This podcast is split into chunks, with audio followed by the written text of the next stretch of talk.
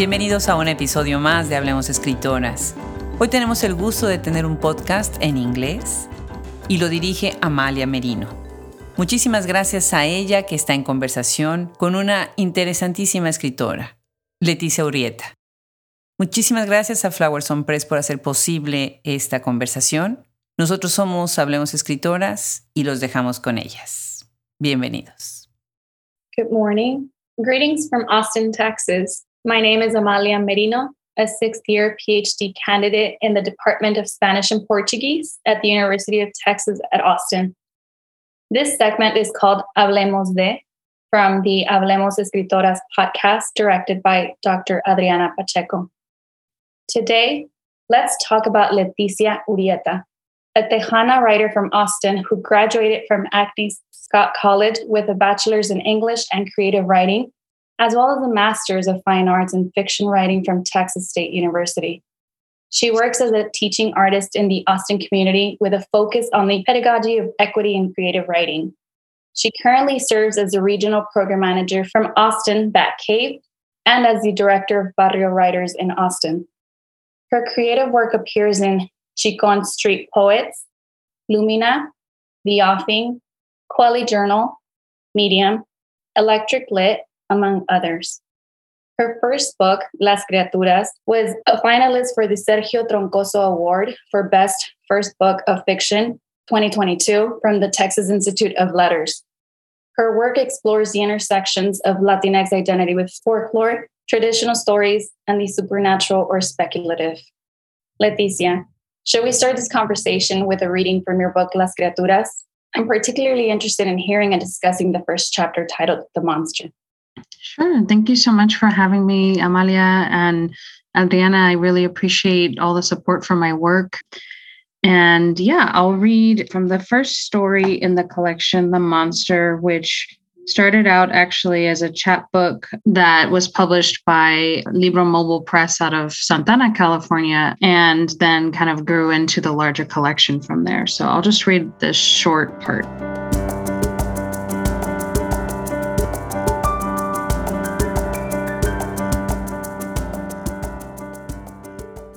The monster. The gates are there to protect us, you tell her. You both peer through the white mesh to the woods beyond the compound. When it's time, they'll let us go home. Not home across the border, you hope. What's back there? Your sister asks, watching a flock of crows swarm out of the trees as if startled. I can't tell you. You won't sleep. And then leaning down in your sister's ear, a monster. De veras? Those eyes go as wide as the gaps in the fence. You could poke a finger through the brown irises. A monster, that's what they say. That's how you get your sister to stop crying, to accept the cramped portables with five other mothers and their children where you sleep because you can't leave. What kind of a monster is it? She asks. They won't say what it looks like, but I imagine it has thick claws with sharp ends that slash, fur all over its body like the kind a wild pig has, very bristly. It has a long snout with fangs for cutting and crunching, and I bet it is as tall as the trees. Watch how they move. Okay, I'll stop there. Thank you, Leticia. That was quite beautiful. Before we continue, I actually want to learn a little bit more about you personally. Okay. So, you are part of a new generation of Texan writers who are publishing in different places. Where were you born? What exactly is your background? Yeah, so I was born in Austin, Texas, and uh, currently live in the area. And my uh, mom's side of the family are, you know, white Texans with like German and Irish uh, ancestry. And they have kind of been in Waco in the central Texas area for um, several generations. And my um, dad's side of the family are Mexican American, second, third generation immigrants um, from northern Mexico, and they have been in the valley, the Rio Grande Valley, for um, many, many years. And so that's kind of that's why for me being Tejana is the best quote unquote label, I guess, because it makes me feel kind of the most represented from the many different cultures that are part of my heritage. Right, of course. What part of the valley? Uh, Laredo and Brownsville. Gotcha. Yeah, I'm from Brownsville myself. Nice. And there is something about identifying as a Tejana. I think that I identify as a Tejana before identifying as an American. Right. Uh, there's just something very special about that for sure. yeah. Um, so, what got you into writing? I know that you studied creative writing, but how did this interest arise? Yeah, I mean, it's interesting as I've talked about that a lot in different ways, but you know, what I talk about with my students a lot is how, you know, really it comes from an interest in storytelling, right? And um, when I was in elementary school, I actually really struggled with reading from like kindergarten through second grade to the point where my teachers and my parents were very concerned about it. And my grandfather, who uh, my mother's father, also struggled with reading a lot when he was a kid. And so he was very scared that I was going to have the same issues as he did. But I had a lot of people in my life, including him, who were great oral storytellers. And so, like, he would talk a lot about his work with the Future Farmers of America. And he was also an educator who worked with ag students and so he would tell you know a lot of really glorious stories about his travels. And then my grandmother on my dad's side was a poet unpublished. And she you know really encouraged me as well. And and literacy was very big in our house from my mother and my father a lot of readers in our family. So i think it was just destined to happen. And even though i was really struggling with reading i was able to read some of my own work. And i had a teacher in elementary school who used to give us these like story starters where she would give us the first like sentence of a story and then we would write the rest. And that really struck me as something i love to do um, and kind of continue. And then when i was able to finally kind of like crack the code of reading so to say with the support of you know teachers and, and folks um, I started reading voraciously and, and then writing. And by the time I was in fourth grade, I wrote what I'm sure is probably a horrifyingly not good 70 page novel. Um, who knows where that is right now? Probably stuffed away somewhere, but that's kind of how it started for me. And it's just kind of continued ever since. It's the way I make sense of the world. It's the way I it's the way I connect to others. It's the way I understand um, my life through stories. And I've always connected really deeply with characters to the point where like I feel, you know, a lot of empathy for them. I will often cry at the end of books depending on what happens. And you know, now as an adult, it really feels like it's also like the key to my survival. Right. So you mentioned that you share some of this knowledge with your students. Where are you teaching? Is this something that you do at Austin Bat Cave? Yeah. I don't get to teach as much as I used to, but in my work with Austin Batcave and with Barrio Writers as kind of program directors and managers, I'm able to kind of work with other teachers to like help plan curriculums, to oversee programs. So I do get to, you know, step in and, and have a lot of contact with students whether it's you know with teens doing a, a, creative like poetry workshop or you know with some of our younger after school programs that we do in austin isd and del valle isd and so that's kind of where i like to you know spend my time when i can is popping into the classrooms and helping out and interacting with students. And then also you know as a teaching artist i'm able to do you know kind of independent workshops around town with youth and also with adults. I actually have one coming up tonight through Gemini Ink. Uh, out of San Antonio um, that is all about writing the weird. So we're going to do a little bit of that exploring tonight. Awesome. That sounds very interesting. Yeah. Um, so, what exactly is the Austin Bat Cave? I'm not so familiar with it. So, what is it? Who's a part yeah. of it? Yeah, so Austin Bat Cave is a nonprofit organization that's been in Austin for several years now. And the focus is really on providing equitable creative writing programs to youth and students all over the kind of greater Austin area.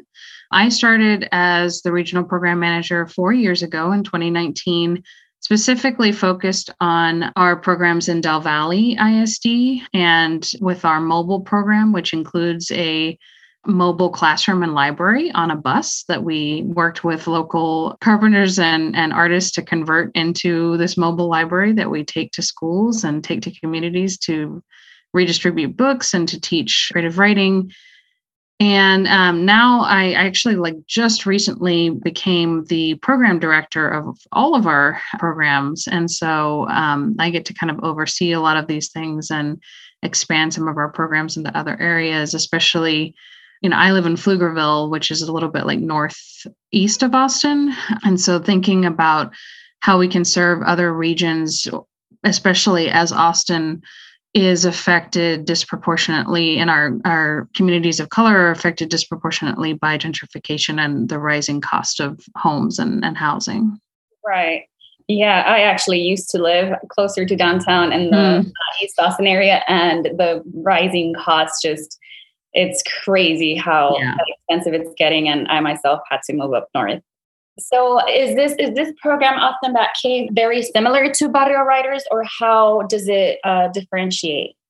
Yeah, I think definitely it's pretty similar work. And often I feel like I wear hats, you know, but that often the work like converges. Um, Barrio Writers is a little bit different in that it's much more focused specifically on serving teens. So, like 13 and up, uh, 13 to like 18 or 13 to 21. And I co direct that with my good friend and colleague, Tez Figueroa, who is also an artist and writer and educator. And they and I have been um, kind of doing that for um, several years now in partnership with UT Austin. And now um, we also have a Pflugerville workshop at the Pflugerville Public Library. And so most of the work is focused on supporting teens throughout the year. And then we culminate in a, a free creative writing workshop during the summer for youth. And that one is much more focused on kind of writing about identity, writing about social justice issues that youth want to talk about. And for instance, like this summer, a lot of what they wanted to write and talk about was you know attacks on access to books right? Book banning that was that's been happening in the state. Attacks on lgbtqia youth and trans youth um, from you know state politicians. And so lots of things like that that are really affecting their lives um, especially like as this pandemic continues really just wanting to give voices to youth. And that workshop actually was founded by our good friend Sara Rafael Garcia, who uh, I met when I was at Texas State University, and that's how I got involved with Barrio Writers. And so there are other chapters, um, including the one that she started back in her hometown of Santa Ana, California. And so we're kind of like an interconnected group of, of chapters in each different region. Right. I saw that there, um, I think Santa Ana is the only one in California. Um, yes, at the moment. handful here in Texas. Mm-hmm, mm-hmm. Um, is this information in your website? Yeah. If you go to my website and you go to like workshops, there's information about different workshops that I've led, and then also links to Barrio Writers and uh, Austin Cave as well. So, if anyone is interested in joining the upcoming summer um, workshop or being more involved with this type of creative writing, um, you should visit Leticia's website, which is leticiaurieta.com. Uh, again, as she mentioned, this is available to Barrio Writers, is available to teenagers up until age 21. Yeah. Mm-hmm. Correct. Great. Um, so now let's talk a little bit more about your, let's go back to your writing. So preparing for this interview, we actually found a post of yours published in midnightbreakfast.com titled mm-hmm. No Aguanto. So tell us why write about the family?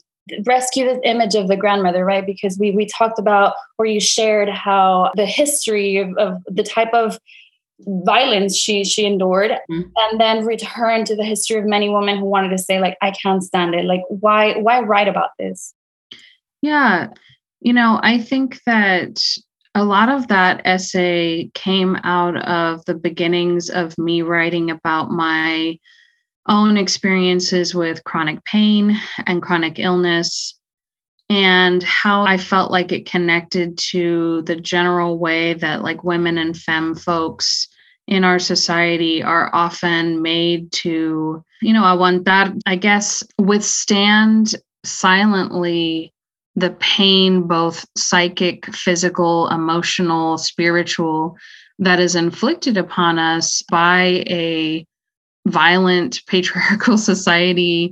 And so I was thinking about that a lot also because, you know, um, my grandmother, Inez Santos, passed away a few years ago. And, you know, towards the end of her life, after she had a stroke, she just became a much more, um, for good or bad, honest person. Um, and this is also someone who was a very talented poet who wrote about the loss of her son in Vietnam, my uncle, who I never got to meet.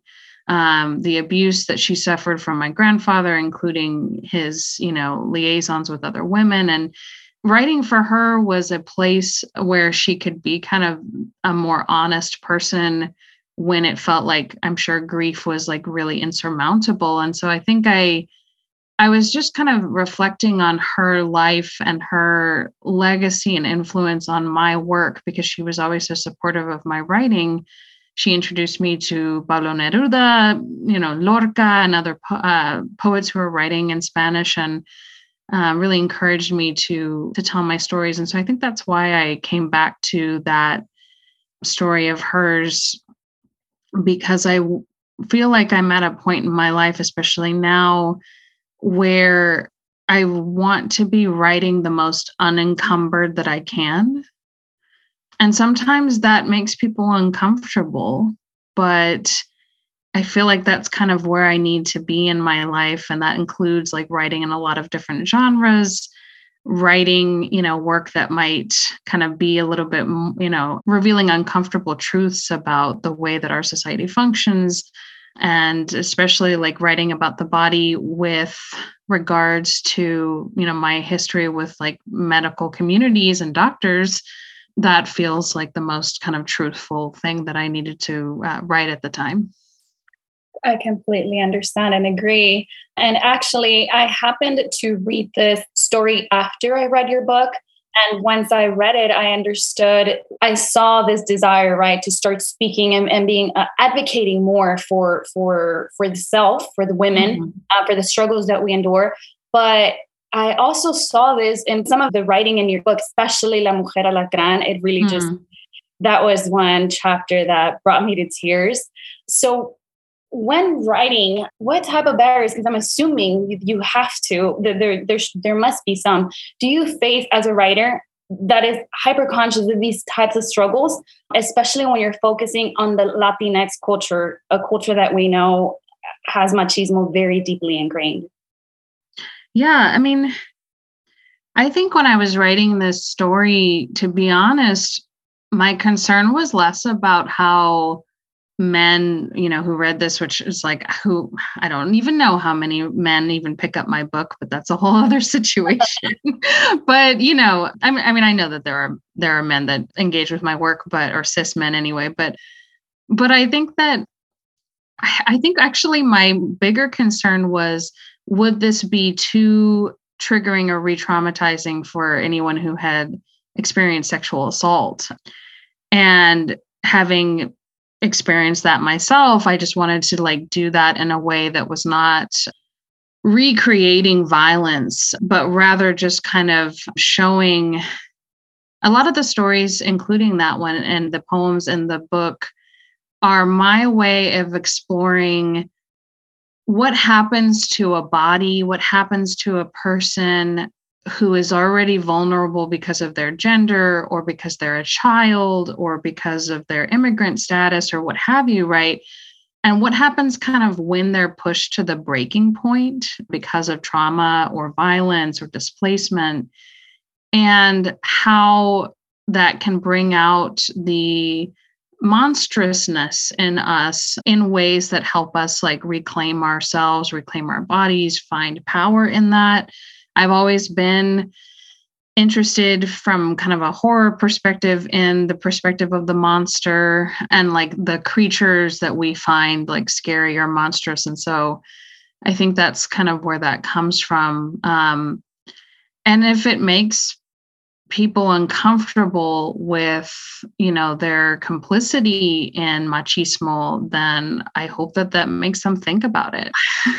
Wow. Um, so yeah definitely i we see this this recurring theme of monsters or creatures throughout your writing but mm-hmm. there is a difference right in the type of monster that we see here for example in la mujer alacrán as compared to the monster that appears in the first chapter titled The Monster. So, what hmm. exactly mm. does monsters mean to you, and how should it be narrated? That's a really good question. And I, I think about this a lot in a lot of different ways, right? Like in the first story, you know, that really came out of my work you know so w- before i became a teaching artist and before i started working with nonprofits like austin batcave and barrio writers i was a, a bilingual educator in elementary school for several years.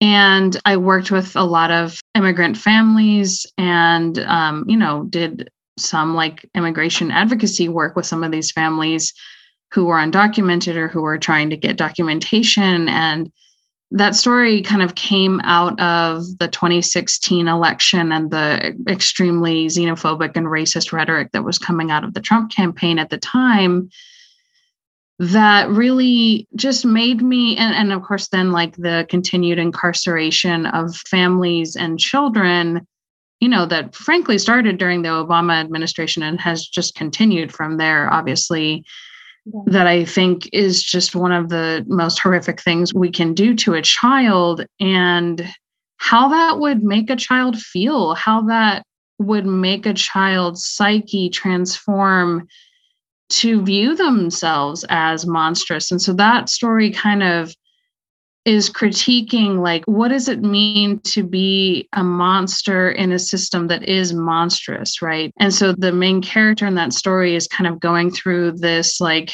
imagined transformation in her mind of like she thinks she's bad in some way mm-hmm. because she is and her family are being targeted. But yeah i mean i think like what we should be really scared of are these systems that cause us to lose our humanity and so for me, like the way that I like to think about monstrousness is in lots of different nuanced ways, but also, like I said, you know, relating to is it is it something that we find scary like in a snake or a scorpion or other animals that don't have the same like kind of mammalian uh, relationship that we might to like a cat or a dog you know, do we find them scary because they really are scary or, you know, they can do us harm? Or is it because we just don't understand them or we expect them to kind of be a certain way and they aren't? So that's kind of a very complicated and roundabout way to explain that. But I think monsters in horror, in writing, and, and lots of different spaces have been used to critique and explore like relationships to power relationships to otherness relationships to you know the way that women have been made to feel othered by you know misogyny and kind of like any type of unruliness in a woman is looked at as like oh gosh that's gross or that's monstrousness. Um, that's where i find myself gravitating a lot of the time in my work right Gotcha. So, and I know that in this chapter and in other parts of your book, we see this um, insistence on talking about the uh, Latino and the road left behind in Michoacan or anywhere else, right, where family may come from. So, how does your writing detail this history, right, of border and those that cross it? Yeah, it does definitely come up in my work, both in this book and other, you know, poetry and things that I've written my grandmother Inez was an immigrant from Monterrey, um, and so her family have you know inhabited Laredo and Brownsville and like lived on the borderlands, and so that feels very pertinent to my work because the borderlands are as you know, very nuanced in their relationship to culture. And also, of course, like it's an extreme, now especially, it's an extremely militarized area. It's a place where we're trying to kind of like have this division between cultures when in reality, you know, there isn't one like borders borders are man-made, right? So and there are often places of violence because of this like division along racial lines of course and, and ethnic lines and um, along lines of documentation and so that's something i've always been kind of interested in because that's just part of my family's story but also because my husband and partner, you know, we have family still of his in Mexico that that we often don't get to see. And so I think a lot about those relationships as well and and how the nation state of borders is often a place of separation that is that can be an illusion i guess if, if that makes sense. Right. Yeah right. It, it does. It makes complete sense. So as you're you've been talking about this we've been talking a lot about your family, especially your grandmother Inez. And it made me think of uh, we recently interviewed two other Latinx writers of Mexican origin in this podcast, Rossy uh, Lima and Erika Sanchez, uh, both of whom agreed on this mother figure like you do. So, my question to you is actually why create a mother figure in your narratives and not a grandmother when you're hmm. inspired mm. so much by your grandmother Inez? Why continue this, this family genealogy? Yeah, that's a good question. I mean, you know, my mother is not Mexican, but she has had an ex- you know, a huge influence on me as a woman, as a creator, and has always been so supportive of my work and was kind of my first education in feminist uh, understandings of the world and and things like that. And so I do come back to her a lot, including like in the in between mother, which is another of the stories in the book, which is kind of exploring, you know, being a parent across dual cultures, but also just, you know, like motherhood, quote unquote, as a complicated thing that there's often kind of this expectation of in storytelling, like that women fall into three categories, or women characters fall into three categories the maiden, the mother, and the crone, right? And that if you're a mother and you're not motherly enough, then something is wrong with you. Again, you're monstrous in some way, or, you know, what have you. And so I think like, I do think that grandmothers do come up in some of the other works and stories in the book, but I do want to make sure that I'm thinking about like lots of different stages of life and how most of the time we aren't just raised by a mother we're raised by aunts we're raised by grandparents you know there's lots of different people. It's uh, that has been my experience in my life is being raised by multiple people especially because my mom was a single mom for many years. And so i think i I think a lot about that, um, especially in this stage in my life when I am, you know, hoping to become a mother myself. And so, what is my relationship to like parenthood and kind of the lineages of our family? Right. So, yeah, definitely every single chapter is a little bit different, and we see different aspects of the culture. I really enjoyed reading it, as anyone else who reads it is maybe familiar. This book was recently published by Flower Song Press, a Texas public publisher. Mm-hmm. And uh, it has three parts with four narrations each and uh, poetry intermingled. So, how exactly did you write this book? How did it even start? Yeah, that's a good question. I mean, so for me, it's funny. Um, I started writing some of the stories and poems in this book when I was in the second year of my Master of Fine Arts program at Texas State. And generally, that time in the program, it's a three year program, is meant to focus on starting to write your thesis, which is for a fiction writer in that kind of like fiction track is meant to be a novel, usually, or a set of short stories. And I was working on a novel at the time that I, you know, still like have love for, even though I don't know that it's something I'm going to pursue. But, but I think like between the experiences I was having with my body, I this was when I was pre-diagnosis for a chronic migraine condition that was causing just a lot of health issues and I was commuting, you know, from North Austin or from Pflugerville to San Marcos multiple times a week. I was very stressed between teaching and um, going to school at late at night. You know, I was exhausted, and so my body was really like going through it. And then between that and the Trump campaign and kind of everything that was happening politically in our country and the the ugliness of white supremacy and how the layers of that were being peeled back especially toward you know towards migrant communities was really troubling to me. And you know then i was also experiencing a lot of um, microaggressions and misogyny um, along with other people i knew in the program at texas state.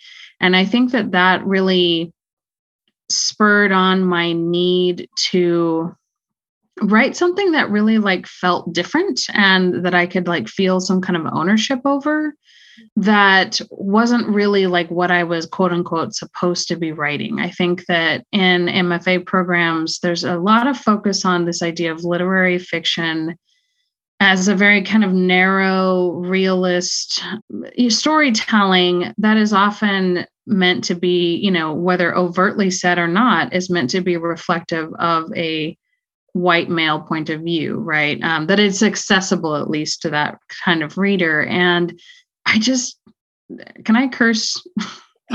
go, go for it. Okay. I just didn't give a fuck. I really, I like, I was, I was out of, um, I was out of energy to really care as much about that perspective um, when it was so antagonistic to me and my writing. And so, in many ways, like, of course, I did have um, some supportive folks there, and it is how I met a lot of really good friends. But there were also a lot of people that I encountered who just made my writing feel really limited. And so, so I was writing poetry and I was writing, you know, which I have always loved to write. And um, I was writing across different genres. I was I was exploring horror more in my writing than I ever have in my life. I'm an avid horror fan. I love horror writing. I think it's one of the most horror and speculative fiction to me are two of the genres that really feel like they're doing the most progressive storytelling. And so that was kind of where my writing went and I just kind of let it go there. And then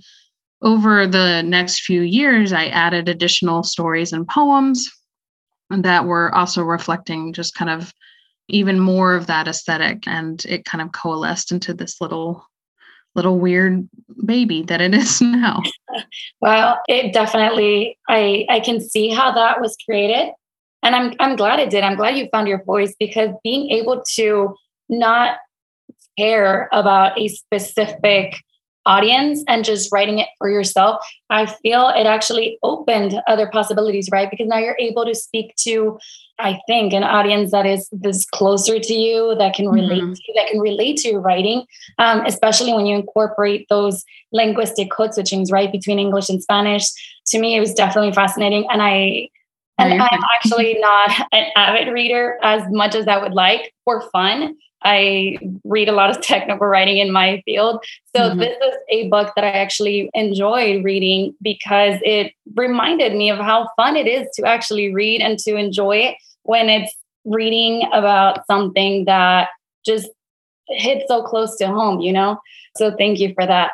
But you, you mentioned that you started writing it your second year of your master's. How long did it take you to actually to finish it? Oh gosh, if you asked my editor, I'm sure he would say too long. At one point he had to be like, okay, I'm he's so Edward Vidaurre, I just want to shout him out, like him and his team at Flower Song. Uh, I could not have asked for a better publisher and like they really I, I just knew immediately that he was going to treat the book with care and let it be what it was because I think that that's another thing with a with a hybrid collection like this is it's harder to sell, you know. But I do think at one point he had to kind of be like, look, you know, I know that you want it to be as perfect as possible, but you just need to let it go. Like you need to let it be in the world now. And my good friend and wonderful poet, Jo Reyes Boitel, who was um, another editor who worked with uh, Flower Song and whose work has also been published there, um, you know, she really did such a wonderful job with editing it and helping me kind of get it as ready as possible. But yeah, I mean, I think uh, definitely say so. I would say like four years, just because I kept adding things and changing things right. and wanting to make sure that everything kind of felt like it flowed correctly. I'm a slow worker, especially because, like, I think it can. There are definitely people out there who people talk about, like Stephen King, for instance, as this like prolific writer, right? Which, of course, he is, but not everyone can produce in that timeline and the way that he and other folks do. And i i just have always been kind of a slow writer when it comes to certain things. And especially because writing is not my full-time gig i have to make time for it. And so i think it's okay to work slowly. And uh, you know the advice that you need to write every day i think is unrealistic and ableist in many ways. Like it doesn't take into account the fact that like some of us cannot do that uh, aka me who like has chronic migraines and sometimes can't even get out of bed. Like sometimes i'm literally if i find time to write or do emails i'm just laying in bed on my phone. You know that's like one of the ways that i've been able to make that work for me. So yeah. That was a long-winded explanation but yes. No it's okay. Thank you. Um so what else are you what are you currently working on? What else can we expect from you in the near future? Yeah lots of stuff. I actually just had i, I am also a freelance writer because of course i don't have enough to do already. Um, so i do love to write for electric lit and other publications. I do book reviews and interviews with other authors. I love reading just as much as i love writing and so i love to highlight other people's work um, and you can find this on my website. I also had a, a personal essay, which I feel like I'm writing a little bit more now, come out a couple of weeks ago called The Body is a Horror Classic. And that one is about writing about the body through the lens of body horror, which is a, a subgenre that I really love. And then um, I have a chapbook of poetry that I'm working on revising that I hope will be in the world in the next couple years. And I'm also working on a young adult novel set in Austin, uh, exploring spiritualism and like ghosts and spirit communication. So, yeah, lots of uh, lots of writing. Hopefully, it gets done at some point. Wow, yeah, you're definitely keeping yourself busy. Always. Um, well, well, Leticia, it's been a pleasure having you here at Hablemos Escritoras with us today. Thank you so much for taking the time out of your very, very busy day. So, with that, we conclude today's segment of Hablemos de. Uh, again, we had Leticia Urieta with us, and I hope you enjoyed it. Thank you.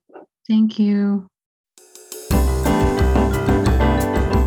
Una vez más les damos las gracias por acompañarnos en este proyecto y los invitamos a que nos acompañen en nuestra página web para ver nuestra enciclopedia, todas las editoriales que tenemos, la gran colección de sugerencias de libros. Les damos las gracias a todos los que hacen posible Hablemos Escritoras. Yo soy Adriana Pacheco y esto es Hablemos Escritoras.